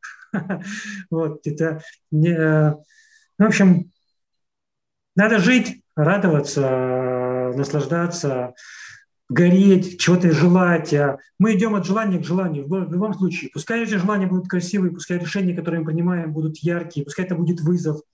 Э, я много с чего боюсь. Я, я боюсь собак, высоты. Я в Африку так сильно боялся. Я всего этого боюсь, но Прикольно же. Я боюсь глубины, но я тут погрузился на 30 метров в Дахаби, самое глубокое место, где учится фридайвингу.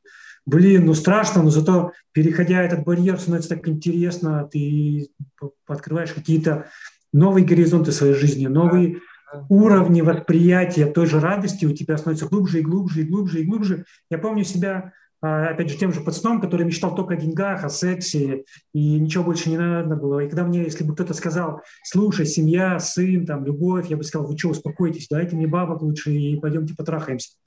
Потом у меня появился сын и жена, я подумал, ну, ради этих ребят я там готов жизнью свою отдать, и пускай они заберут все деньги, пускай все, что у меня есть, отдам, пускай у них все будет хорошо. Потом я пошел дальше, оказалось, что там есть еще один уровень счастья, который э, Да, есть семья, но оказывается, что можно жить и без сына, и без жены, и, э, и, и продолжать их любить. Меня спрашивают, ты три года не был в России, ты не скучаешь по маме? Это же самое ценное. Я говорю, нет. А по сыну я говорю, нет. А поэтому я говорю, нет. Я говорю, если вы скучаете по кому-то, вы будьте рядом с этими людьми. Зачем вы делаете что-то иное, если у вас вас тянет, у вас есть желание быть с кем-то или делать что-то. Делайте это. Ради чего вы идите на работу, если вас не тянет туда, чтобы выжить. Да ёпте, но никто не умирает в мире сегодня. В Африке люди уже от голода не умирают. Вы можете выжить. Делайте то, что вы любите. Через какой-то период времени вы будете лучше в этом деле. Деньги не будут иметь для вас значения. У вас будет все, что вам нужно. Просто радуйтесь. Столько возможностей невероятных. Сегодня э, мир, когда бояться практически нечего. Да. Я ну, проехал страны, где людям отрезают головы, и там прекрасные люди живут. Да, они вот так вот видят мир, но э, они люди, с ними можно разговаривать, не надо лезть там, где прям отрезают сегодня. Надо быть разумным, но в целом и они тоже люди. Реализуй себя. Да, э, Костя, брат, спасибо большое тебе за время. Спасибо.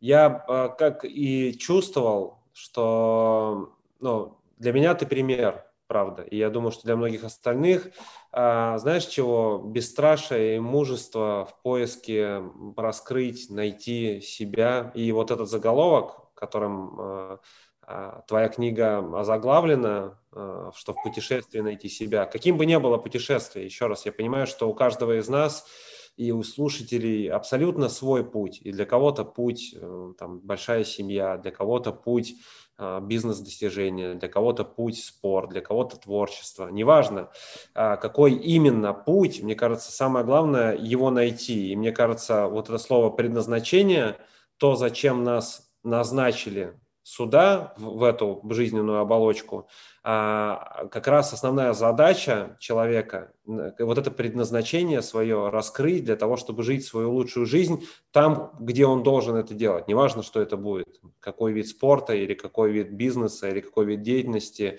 или, может быть, не знаю, жизнь всегда в приключениях или наоборот в семье. Неважно, просто вот э, ищите вот это вот э, такой свой путь и свое предназначение, на, свой путь, на котором вы будете в покое, в контакте с этим миром, с самим собой, с Вселенной, и просто по-настоящему будете жить и радоваться этой жизни. Потому что жить и страдать, ну, я как бы пожил так долго и, ну, и сам для себя решил, что в этом смысла, смысла никакого нет. Ну да, смысла ни в чем нет. На этой прекрасной ноте я думаю, что мы можем... Я подписываюсь под всеми словами, которые ты сейчас сказал. Всем, а, кто нас смотрел, и тебе, Алекс, в первую очередь желаю счастья, э, какое бы оно для тебя не было, как бы оно ни в какой бы причудливой форме в твою жизнь не пришло, прими его, наслаждайся и всем нашим зрителям, слушателям желаю гармонии и, как пел Александр Яковлевич Розенбаум, воли и покоя. О, спасибо еще раз э, большое. Я думаю, что мы еще встретимся как-нибудь после твоих следующих э, приключений. И... Желательно в Майами. Да, да, да. Я, я буду искренне рад с тобой поговорить еще раз. Э, друзья, все контакты Константина, ссылки на его соцсети, э, на книгу будут указаны в описаниях к видео или к любой подкаст-площадке, на которой вы это слушаете. Пожалуйста, приходите, интересуйтесь, наблюдайте за дальнейшими э, приключениями Кости в мире и о том, как он делится своими инсайтами, открытиями о самом себе и о жизни. Это очень удивительный путь. Если вам понравился эфир, ставьте лайк, подписывайтесь на удобную площадку для того, чтобы быть в курсе новых выпусков шоу. И, Кость, спасибо тебе еще раз от, от всей души. Спасибо тебе. Это было очень полезно, интересно и воодушевляюще для меня в том числе. Взаимно. Обнимаю. Хорошего дня. Да, всем пока.